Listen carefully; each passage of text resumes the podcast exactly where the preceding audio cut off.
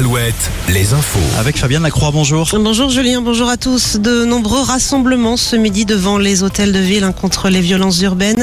Emmanuel Macron demande le maintien d'une présence massive des forces de l'ordre sur le terrain afin de garantir le retour au calme. La nuit dernière a été un peu moins agitée que les précédentes. 157 interpellations selon les chiffres du ministère de l'Intérieur. Euh, Plus de 350 incendies recensés sur la voie publique, près de 300 véhicules brûlés.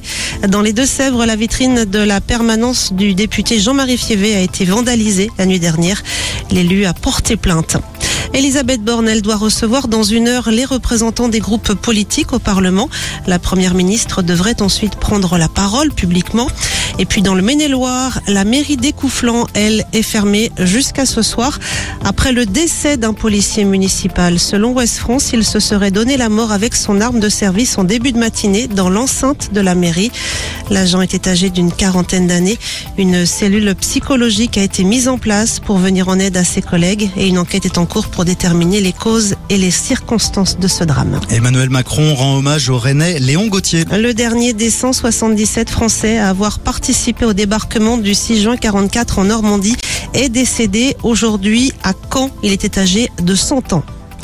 Le Tour de France, les coureurs sont attendus vers 17h30 à Bayonne au terme de la troisième étape. Euh, Pour l'instant, le peloton compte 2 minutes 40 de retard sur un duo d'échappés euh, composé du maillot à poids et de Laurent Pichon, le breton de la formation Arkea Samsic. Du côté des concerts d'Adjou et Gims ce soir en Vendée à Poupée, concert qui affiche complet. Et puis la météo avec des éclaircies en soirée sur le Grand Ouest.